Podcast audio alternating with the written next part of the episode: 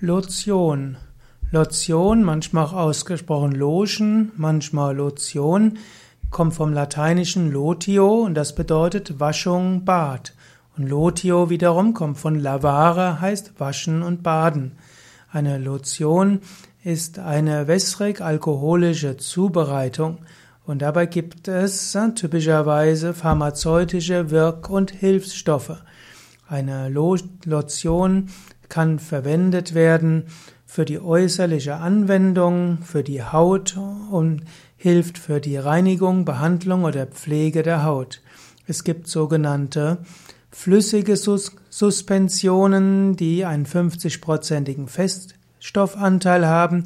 Die werden auch als Schüttelmixtur oder Lotio bezeichnet. Und es gibt die Lotion, die auch als Milch bezeichnet wird. Zum Beispiel gibt es die Sonnenmilch. Und die ist typischerweise eine äußerlich anzuwendende Öl in Wasseremulsion. Lotion ist also etwas, was zwischen Tinktur und Creme steht.